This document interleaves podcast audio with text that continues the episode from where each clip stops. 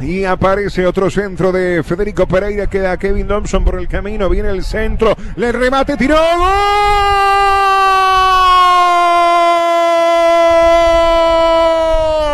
De Liverpool. ¡Gol! De Liverpool. Cuando no la podía sacar.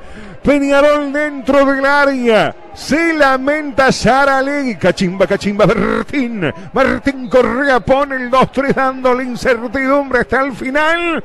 ¿Y ahora qué? ¿Y ahora qué? Todo esto en el minuto 43 de partido. Y ahora hay que ver si Peñarol tiene la fuerza anímica que no ha tenido en compromisos similares donde le convierten un gol faltando pocos minutos y después le terminan o empatando o ganando el partido. Veremos si Saralegui en ese aspecto ya consiguió influir de manera determinante en sus jugadores. Este gol, y la verdad, poco esperable.